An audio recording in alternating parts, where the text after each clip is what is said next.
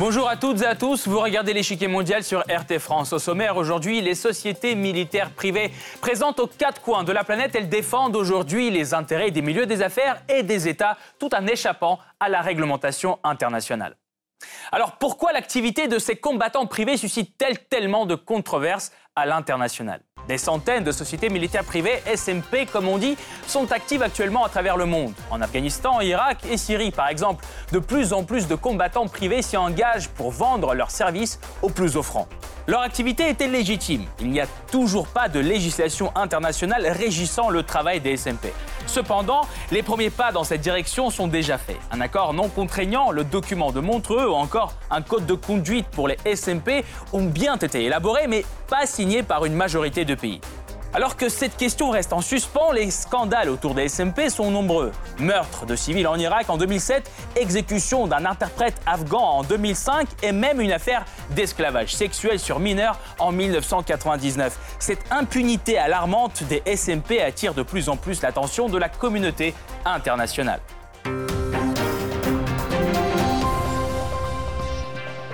Mais avant de poursuivre, voici ce qu'il faut savoir sur l'activité des sociétés militaires privées. C'est le Blitz.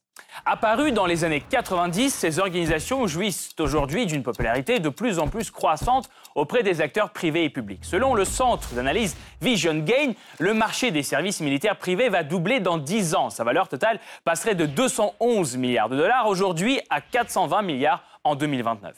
Une augmentation sans précédent due largement à la diversité des services qu'offre une SMP.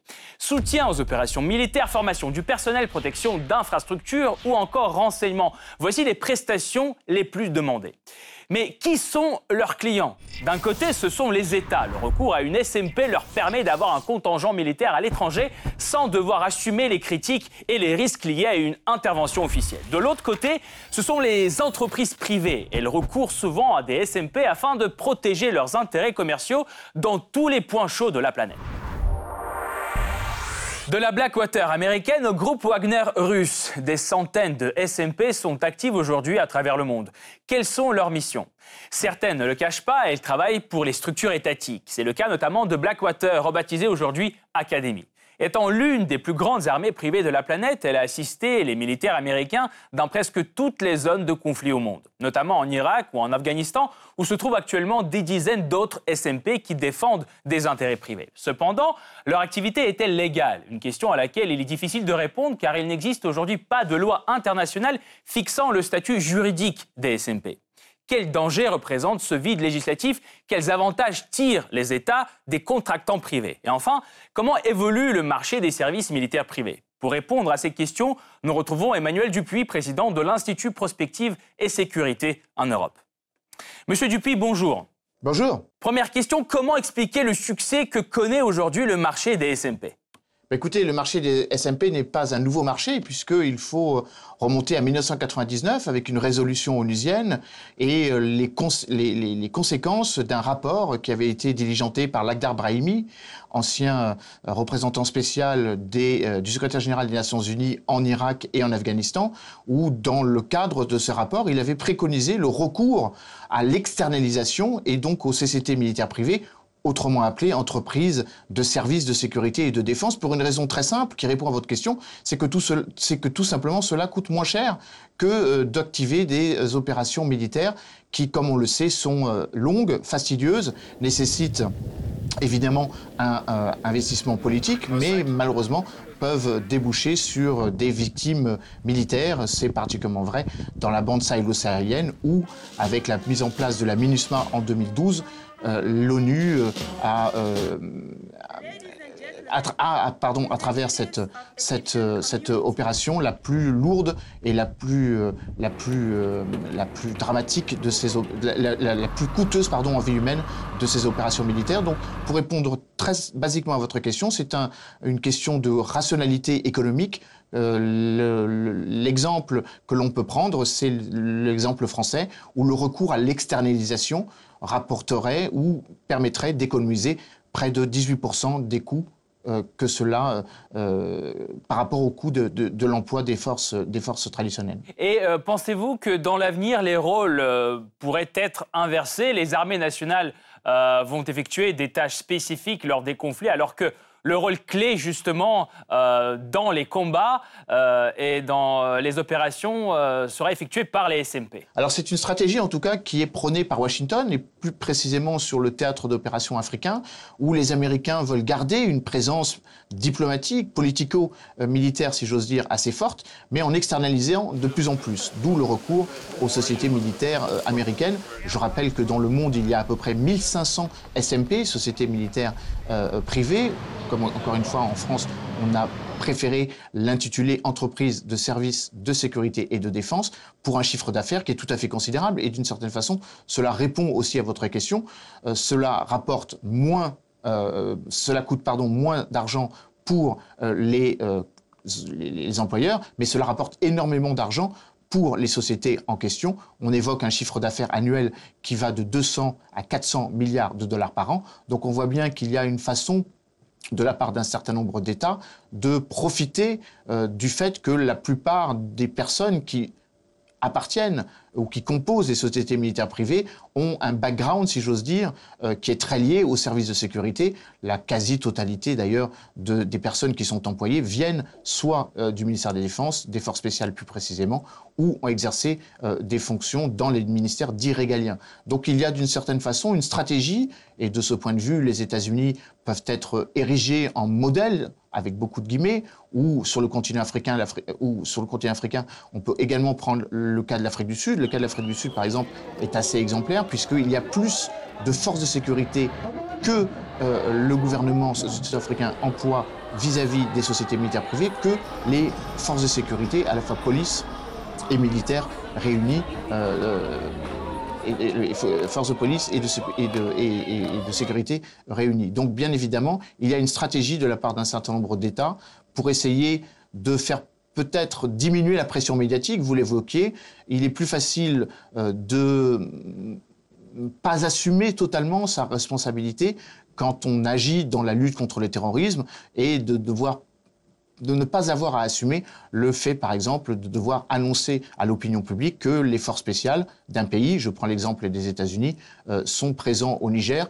Je prends cet exemple plus précisément parce que cela avait créé une sorte d'interrogation très forte quand l'opinion publique et euh, le Congrès, accessoirement, avaient pris connaissance de la participation des forces spéciales américaines au Niger suite au décès de quatre de ces forces spéciales. Cela avait d'ailleurs provoqué, euh, induit le fait que les États-Unis ont de plus en plus recours au SMP plutôt que leur propre affaire spéciale.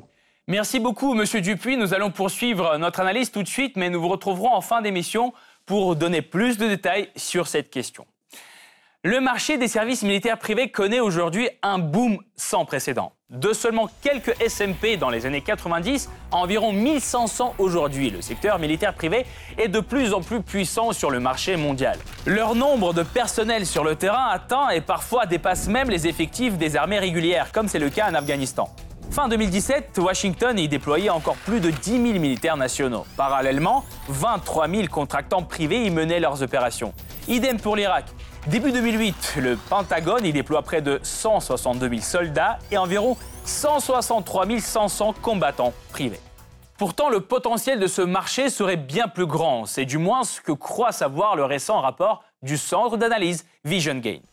Selon ce document, la valeur actuelle du marché des SMP est estimée à 211 milliards de dollars. Dans 10 ans, elle pourrait atteindre 420 milliards. Une double augmentation qui capitaliserait largement sur les poids lourds de ce marché comme les États-Unis, le Royaume-Uni, l'Allemagne, la Chine, l'Australie et l'Inde. Alors pourquoi leurs services sont-ils de plus en plus mobilisés? Eh bien parce que, en plus d'être des professionnels de la guerre, les contractants apportent leur soutien aux armées sans participer directement au combat. Formation du personnel, protection d'infrastructures ou encore renseignement, les prestations qu'offre une SMP sont très utiles quand les États ne souhaitent pas engager leur propre personnel. En revanche, les offensives directes leur sont théoriquement interdites, mais leur soutien stratégique permet de minimiser les risques d'une intervention. Que ce soit pour des entreprises commerciales ou des gouvernements, le recours à une SMP offre de nombreux avantages. Par exemple, celui de minimiser les pertes lors des conflits. En effet, les contractants morts au combat ne sont pas comptabilisés dans la liste officielle des victimes, ce qui permet d'éviter une mauvaise presse à certaines opérations militaires. Côté économique, le transport aérien, la surveillance et la mise en place des infrastructures sont à la charge d'une SMP et coûtent moins cher que l'emploi de ressources militaires publiques. Une offre très avantageuse en période de déficit public que certains gouvernements n'hésitent pas à saisir. L'exemple des États-Unis est particulièrement parlant. Car depuis les années 2000, euh, Washington collabore activement avec la société Blackwater, aujourd'hui connue sous le nom d'Academy. Fondée par l'ancien officier de la marine américain Eric Prince en 1996, cette SMP est classée aujourd'hui parmi les plus grandes au monde. Selon différentes estimations, elle disposait de plusieurs dizaines de milliers de combattants répartis dans une dizaine de pays fin des années 2000. À ce contingent militaire s'ajoute également un parc d'équipements de guerre inédit avions, hélicoptères, navires, véhicules blindés et drones. De quoi satisfaire tous les besoins. Les contrats conclus avec le gouvernement américain ont permis à Blackwater d'augmenter son chiffre d'affaires de 80 000% entre 2001 et 2006. Une période à laquelle cette société a connu sa plus grande expansion, car à l'époque, cette dernière fournissait ses services au gouvernement américain en Afghanistan et en Irak. Entraînement des soldats, assistance aux opérations militaires, protection des civils américains, les missions de ces contractants dans cette région du monde ne sont même pas toutes connues. Car parallèlement, Blackwater renforce sa coopération avec la CIA. Celle-ci recourt souvent aux infrastructures de la SMP et à ses contractants pour différentes opérations à travers le monde. Blackwater se distingue donc par une large gamme de services disponibles par rapport à d'autres SMP qui préfèrent limiter leur offre à la formation et l'entraînement du personnel militaire uniquement. Comme c'est le cas par exemple de l'entreprise privée française Défense Conseil International, bien plus discrète que son homologue américain. Depuis octobre 2011, celle-ci maintient une coopération étroite avec l'État français. Lorsque ce dernier vend son équipement militaire à un pays partenaire, la DCI comme on l'appelle, se charge de former le personnel étranger. Marine, terre, cyberdéfense, hélicoptère ou drone, les domaines sont nombreux. Pour accomplir ces missions, l'entreprise possède un millier de contractants et est présente dans plusieurs pays à travers le monde, notamment en Arabie Saoudite, au Koweït et en Inde. Partenaire privilégié du ministère des Armées, la DCI ne cache pas ses liens avec le gouvernement français. D'autres démentent catégoriquement leur dépendance vis à -vis des structures étatiques. Tel est le cas de Wagner, société militaire russe. Parfois comparé à Blackwater, cette entreprise posséderait une armée privée forte d'environ 6000 hommes, selon Bloomberg. Si on croit plusieurs médias occidentaux, ils sont actifs en Syrie, au Venezuela, en Libye ou encore en République centrafricaine. Les autorités russes ne confirment cependant pas ces trois derniers points et nient tout lien entre Wagner et l'État russe. Selon Moscou, les combattants privés russes ne seraient officiellement présents qu'en Syrie, où il coopère avec le gouvernement de Damas en matière de protection des ressources naturelles et de formation du personnel militaire. En ce qui concerne les entreprises privées, y compris les entreprises de sécurité privée, sous l'égide desquelles agissent les hommes que vous avez mentionnés et qui sont vraiment présents, ce n'est pas l'État russe. Elles ne participent pas aux opérations militaires. Le groupe Wagner reste malgré tout mêlé à plusieurs polémiques. En juillet 2018, trois journalistes russes qui enquêtaient sur les activités du groupe en Centrafrique ont été assassinés dans des circonstances mystérieuses. Au Venezuela, selon une information de l'agence de presse Reuters, Wagner se serait rendu sur place pour assurer directement la sécurité du président Maduro trois jours avant l'autoproclamation de Juan Guaido comme président en exercice. Information directement démentie par Dmitri Peskov, porte-parole du Kremlin. Menaces terroristes, guerre classique ou encore conflits asymétriques. Les sociétés militaires privées évoluent et leurs missions deviennent de plus en plus complexes. La fin de la guerre froide a été un des facteurs clés qui a contribué à l'expansion des SMP. Alors que la menace d'un conflit entre le bloc soviétique et les pays de l'OTAN n'est plus à l'horizon, de nombreux pays tels que la Russie, les États-Unis, l'Allemagne et la France réduisent leurs effectifs militaires. Les troupes françaises, par exemple, ont été divisées par deux. Pourtant, le nombre de conflits dans le monde ne baisse pas. Aux guerres dites classiques s'ajoutent des conflits non conventionnels où sont impliqués plusieurs acteurs non étatiques. C'est dans ce contexte, dans les années 90, que se développe une des premières sociétés militaires privées basées en Afrique du Sud, Executive Outcomes. En 1993, le gouvernement de l'Angola fait appel à cette SMP afin de protéger les intérêts pétroliers et miniers contre les bandes armées de l'Union nationale pour l'indépendance totale de l'Angola. Suite à son intervention, Executive Outcomes rétablit le calme dans cette zone de conflit, ce que les troupes de l'ONU et de l'Organisation de l'Unité africaine n'étaient pas parvenues à faire. Les SMP cependant ne sont pas seulement intervenus lors de conflits commerciaux, mais aussi lors de guerres nationalistes. C'est le cas en ex-Yougoslavie en 1994, durant la guerre de Croatie. La société américaine Military Professional Resources Incorporated a formé et équipé l'armée croate. Cela a permis à cette dernière de reconquérir l'enclave serbe de Krajina. Entre 1999 et 2005, le plan Columbia est mis en place par les gouvernements colombiens et américains. Officiellement, son but est d'empêcher l'émergence d'un narco-État. Pourtant, cette lutte anti-drogue sert de prétexte pour neutraliser les guérillas locales, les FARC. Une mission délicate qui a été la première occasion pour les États-Unis de recourir à des SMP tels que DINCORP. Cette pratique entreprise sous l'administration de Bill Clinton est développée à plus grande échelle sous George W. Bush. Après les attaques du 11 septembre 2001, les sociétés militaires privées ont connu un nouvel essor. La menace terroriste grandit et les SMP démontrent leur capacité à lutter contre les réseaux et les cellules de rebelles. Les contractuels privés sont très présents lors des conflits au Moyen-Orient. Il y a par exemple 170 000 mercenaires américains sur le sol irakien fin 2009. La même année, en Afghanistan, ils représentent 57% du contingent américain officiel sur place, soit plus d'un homme sur deux. Si l'Irak et l'Afghanistan représentent des marchés propices pour les SMP, c'est aussi le cas de la Libye. Les SMP se sont réimplantés dans le continent africain lors du conflit de 2011. Selon le journaliste Philippe Chaplot, des SMP français sont alors aussi sur le terrain comme Secopex, une société aux relations troubles avec les services français. Elle prévoyait, semble-t-il, la protection des ambassades et des consulats à moindre coût. Plus récemment, ce sont les guerres en Syrie, au Yémen ou au Nigeria contre Boko Haram qui redonnent de l'élan au marché des SMP. Cette présence passe souvent inaperçue des médias et du grand public. Pourtant, des scandales autour de ces activités attirent parfois l'attention du monde entier. Le 16 septembre 2007, quatre employés de la société militaire privée américaine Blackwater ouvrent le feu sur une place animée de Bagdad. Lourdement armés, ils escortent alors un convoi diplomatique. Au moins 14 civils sont tués, 18 autres sont blessés. Le bilan pourrait être encore plus lourd, à en croire le gouvernement irakien. L'incident suscite la colère des Irakiens et l'indignation un peu partout dans le monde.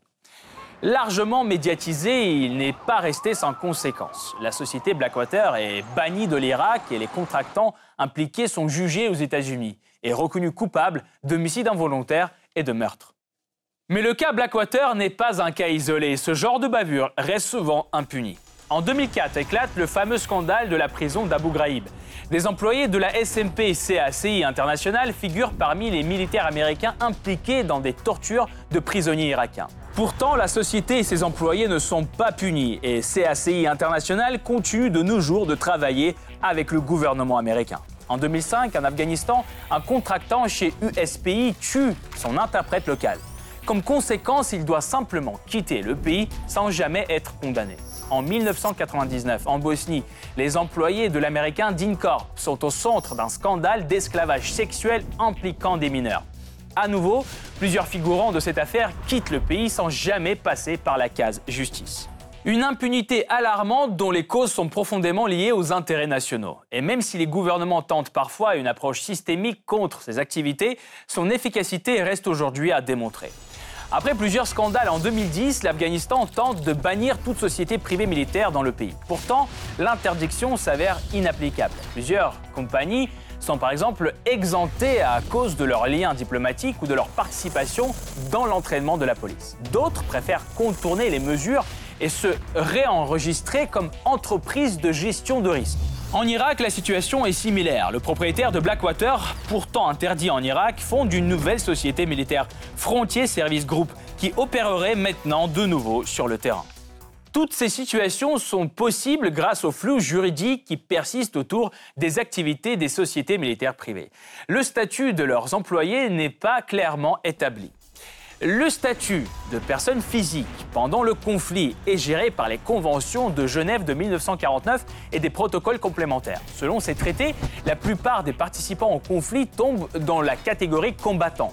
Ils sont autorisés à faire usage de la force pendant le conflit et tenus en même temps de respecter le droit humanitaire international. Pourtant, les contractants ne rentrent pas dans cette catégorie. Seules les forces armées régulières, membres de milices et de mouvements de résistance organisés ou de corps de volontaires appartiennent à cette catégorie. autre catégorie à laquelle les contractants pourraient appartenir, les mercenaires. Là encore, on trouve des nuances juridiques de taille. Les mercenaires sont normalement employés directement par une partie au conflit alors que les contractants le sont par une société commerciale. Les premiers participent directement au combat et les seconds officiellement ne font que former et assister. N'oublions pas non plus par ailleurs que les mercenaires sont interdits dans plusieurs pays. Il ne reste donc aux employés des SMP que le statut de civil. Une position qui les prive de garanties propres aux mercenaires et combattants et ne permet pas de définir leurs obligations en lien avec leurs activités militaires. Quelques tentatives de régler le statut des contractants ont été entreprises à l'international. Néanmoins, elles sont encore loin de devenir universelles. En 2008, la Suisse et le Comité international de la Croix-Rouge élaborent le document de Montreux. Celui-ci affirme que le droit international humanitaire, le droit relatif aux droits de l'homme, s'applique bien aux entreprises privées. Il encourage en plus les pays à légiférer pour prévenir les abus potentiels. Il n'a aujourd'hui pourtant été signé que par 42 États. De plus, le document de Montreux n'a pas de caractère contraignant. En 2010, un pas suivant est tenté. Un code de conduite pour les sociétés privées prestataires de services de sécurité et dans le domaine militaire est élaboré. Contraignant, il n'est pourtant aujourd'hui signé que par 7 pays et 88 compagnies sur plus de 1500 qui existent. Dans ce contexte juridique difficile, les pays tentent tant bien que mal de réguler les activités des SMP. Dans certains pays, comme le Royaume-Uni et les États-Unis, il faut obtenir une licence du gouvernement pour enregistrer une compagnie militaire privée. D'autres, comme la Chine, leur interdisent l'emploi d'armes létales. En Russie, les sociétés militaires privées sont de fait légalement interdites. Tout cela n'empêche pas les entreprises de contourner facilement ces règles. Les firmes russes s'enregistrent à l'étranger ou en tant que sociétés privées de sécurité. Pour l'usage des armes, les compagnies chinoises forment des co-entreprises avec des entités étrangères. Alors pourquoi la communauté internationale tarde-t-elle à adopter un règlement universel face à un phénomène si répandu? Comment l'arrivée de la sécurité privée a-t-elle changé la façon de mener une guerre? Pour mieux comprendre comment fonctionne cette activité lucrative, nous nous tournons vers Emmanuel Dupuis, président de l'Institut Prospective et Sécurité en Europe. Monsieur Dupuis, pourquoi, pensez-vous, la communauté internationale ne parvient toujours pas à élaborer une législation universelle et contraignante sur les SMP c'est surtout un manque de coordination ou euh, d'approche euh, euh, convergente sur le phénomène des SMP. D'ailleurs, plusieurs pays ne regardent pas du tout le phénomène avec des approbations, mais au contraire l'incitent. Je pense par exemple au cas d'Israël, qui a fréquemment recours au SMP pour ne pas avoir recours à ses propres, euh, euh, à ses propres forces de sécurité. C'est particulièrement vrai dans la formation des forces spéciales sur le continent africain, qui sont évidemment le, le, le fait d'entreprises de sécurité privée et non pas euh, de l'armée israélienne elle-même. Mais euh, c'est également vrai euh, en Europe, où les législations ne sont pas du tout convergentes. Il y a par exemple une loi en France qui date de 2003 qui interdit spécifiquement l'installation en France, ou en tout cas la domiciliation fiscale après, il y a quelques subterfuges, si j'ose dire, euh, d'entreprises militaires, de sociétés militaires privées, évidemment avec euh, en filigrane euh, tout ce que cela a pu occasionner comme, comme souvenir, j'allais dire, négatif avec le phénomène des mercenariats. Et donc il y a effectivement une différence d'approche entre pays européens eux-mêmes. D'ailleurs, c'est ce qui permet aux sociétés militaires privées, aux entreprises de services de sécurité et de défense d'en jouer. D'ailleurs, la plupart des entreprises françaises, on en compte une trentaine, quarantaine sur les 1500 euh, entreprises de sécurité et de défense à travers le monde, sont domiciliées ailleurs qu'en France, employant sur des contrats offshore des expertises françaises, mais bien évidemment euh, n'opérant pas sur le territoire national, tout simplement parce que, comme je le disais, il y a une loi en 2003 qui interdit les activités privées de sécurité, en tout cas dans le domaine de la défense et de la sécurité. Et que faire avec euh, l'impunité des SMP dans des cas comme le scandale d'Abu Ghraib, par exemple, en 2004, ou encore euh, les actions des employés de Blackwater à Bagdad en 2007 tout simplement adapter la législation internationale. Et c'est évidemment là où il y a une difficulté. Les Américains euh, ont une réticence à euh, soutenir le traité de Rome de 1998 créant la Cour pénale internationale précisément pour cette question. Ils ne souhaitent pas que leurs ressortissants, a fortiori leurs forces armées, mais également leurs ressortissants, donc d'entreprises militaires privées, puissent être jugés par une instance juridictionnelle universelle, en tout cas extraterritoriale. Et de ce point de vue, il y a une nécessité d'appuyer diplomatiquement pour qu'il y ait une législation internationale. Vous l'avez rappelé, le cas d'Abu Ghraib en est un.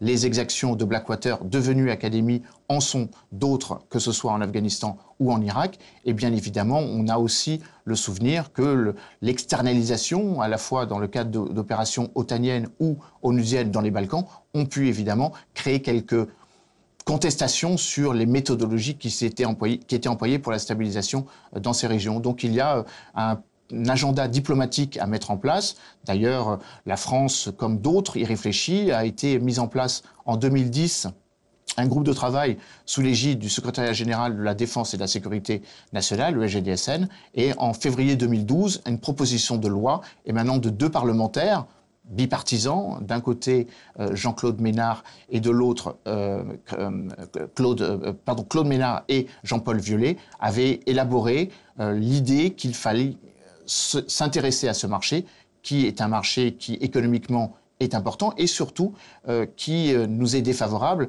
car si nous n'avons pas d'entreprise de cette nature, nous sommes obligés de faire appel à des entreprises d'autres pays, et cela pose une question de souveraineté ou tout simplement une question de confidentialité quand les grands groupes français sont obligés d'avoir recours à des entreprises qui ne sont pas françaises.